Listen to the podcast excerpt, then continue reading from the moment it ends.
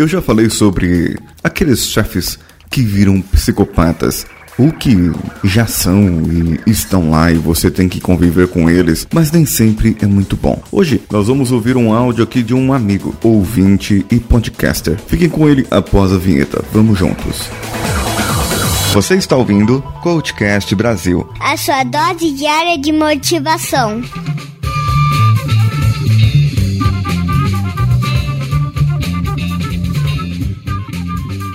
Olá, senhores, aqui é o Gustavo Guimarães do Podcastinadores e é um prazer estar aqui no CoachCast a convite do Paulinho Siqueira. E ele me perguntou se eu tinha alguma história envolvendo chefes psicopatas. E vou te falar que infelizmente eu tenho. Tanto envolvendo pessoas para quem eu já trabalhei, quanto pessoas que já trabalharam para mim.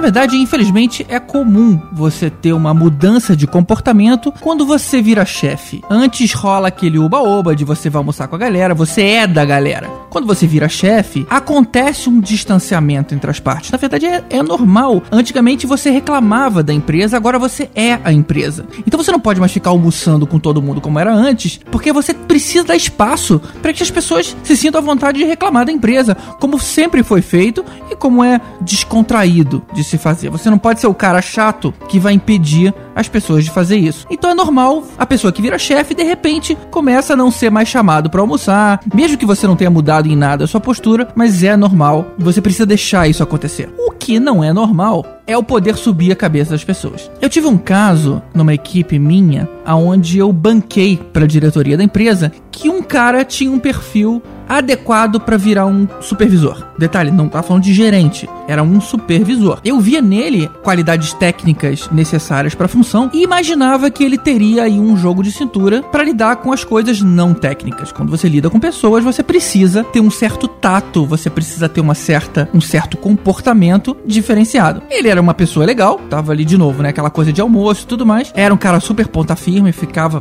tarde quando precisava, era responsável nas entregas. Surgiu uma oportunidade eu votei pro cara. O RH foi contra, mas eu dei uma bancada. Tipo assim, gente, vão apostar nesse cara que eu acho que funciona. E assim que eu dei uma carteira de clientes para ele, quer dizer, um cliente simples, né? De cliente de fácil gerenciamento e uma equipe para dar conta desses clientes, o cara meio que surtou, como eu falei antes, né? O poder subiu a cabeça e ele virou um chefe tirano. Na verdade, mais do que isso, ele passou a quase que exigir uma certa bajulação das pessoas e culminou ao ponto dele tentar, dele tentar nada, dele ter agarrado uma funcionária que trabalhava para ele no elevador. E isso foi logicamente a gota d'água e eu precisei demiti-lo e encarar a minha diretoria com aquela cara de errei. Isso foi extremamente decepcionante. Eu era amigo pessoal do cara, mas essa atitude foi tão uh, disgusting, né? Tão repreensível que afetou até a nossa amizade pessoal, né? Foi uma pena.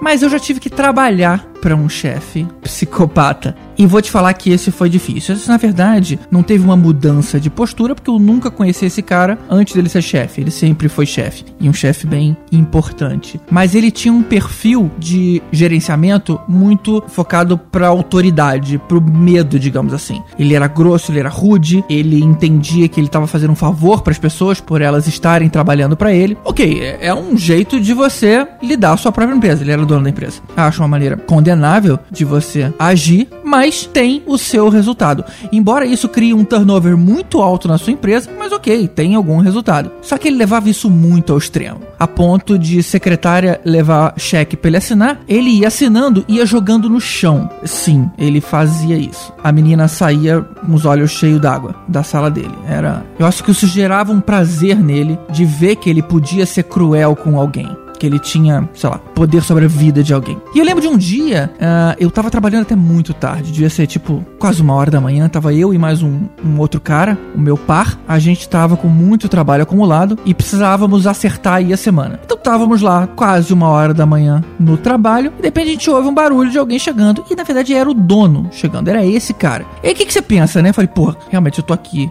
num trabalho cansativo, mas o chefão acabou de chegar, então pelo menos, olha só que legal, ele tá vendo que a gente tá aqui, né, vestindo a camisa e tudo mais. O cara chegou, cumprimentou a gente, deu uma boa noite, olhou para mim, olhou pro cara, olhou pra porta e olhou pro ar-condicionado. Aí ele, porra, gente, fala sério, né? Ar-condicionado ligado, porta aberta. E aí bateu a porta com força e subiu pra sala dele. Cara, uma hora da manhã. A gente não ganhava hora extra. Na verdade, eu nunca ganhei hora extra na vida. É, esse é um problema quando você vira chefe, né? Você acaba ganhando um cargo de confiança e cargo de confiança não tem hora extra. E, cara, nenhum obrigado por a gente estar tá cuidando da empresa dele muito mais do que o que ele pagava pra gente para fazer. E aí, a partir desse dia, eu fiquei tão decepcionado com a atitude do cara que, olha só que curioso, eu passei a agir num jeito meio dane-se, né? Usando uma palavra mais branda, já tava logicamente procurando uma outra coisa. Mas do tipo assim, eu, eu parei de ser aquela panelinha dos bajuladores. Se é que algum dia eu fiz isso, mas eu meio que escrachadamente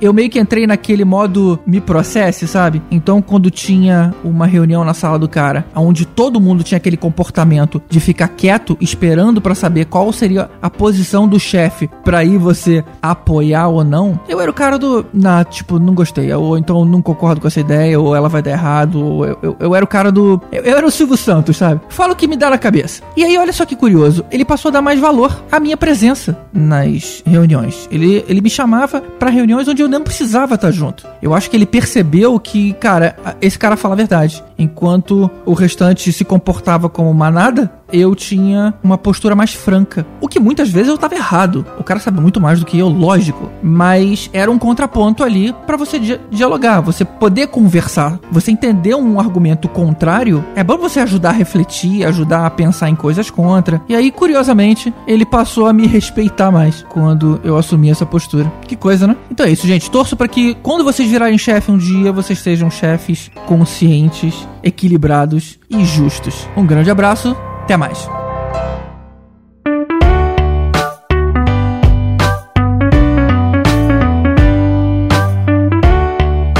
Vocês viram só? Eu sempre digo que três coisas fazem mostrar a pessoa quem você realmente é. Pode ser dinheiro, pode ser poder ou pode ser bebida. Dê a ele uma dessas coisas e você saberá quem realmente essa pessoa é. Nesse caso, o amigo do Gustavo Guimarães, do GG, ele tinha o poder e com o poder ele viu que podia fazer qualquer coisa. Então isso acabou subindo a sua cabeça e acabou demonstrando que ele realmente era uma pessoa que precisava de algum tratamento ou algo mais. Mas para que as empresas evitem esse tipo de, de comportamento, esse tipo de necessidade, era bom verificar antes da sua promoção que ele pudesse ter algum tipo de avaliação psicológica, psicotécnica ou ainda ter um preparo de um coach, de uma pessoa ou um mentor para que preparasse ele para ser um líder,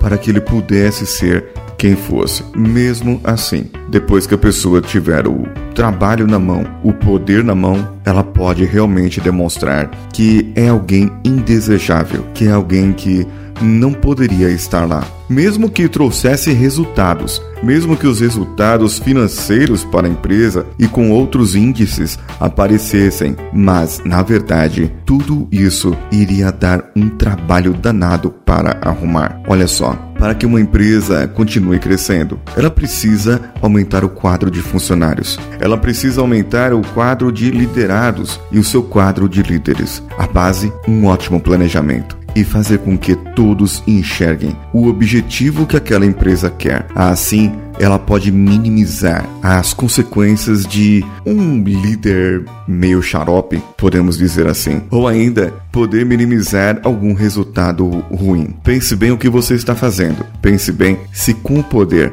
o que você faria? Ou se com muito dinheiro na mão, o que você gostaria de fazer? Pode ser que você tenha um psicopata aí dentro e você não saiba ainda.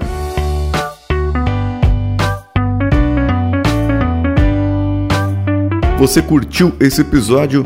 Mande lá para o contato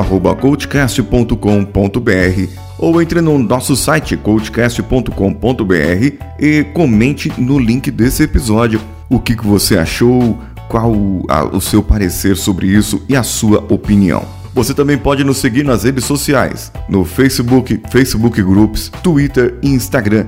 Procure pelo Coachcast BR ou me procure no meu pessoal. Pode ser no Snapchat, no Twitter, no meu Instagram. Procure pelo decanhota. E também você pode mandar o seu áudio ou o seu comentário para mim diretamente no meu WhatsApp no 11 94450 2278. Se você estiver fora do Brasil, mais 55 11 94450 2278.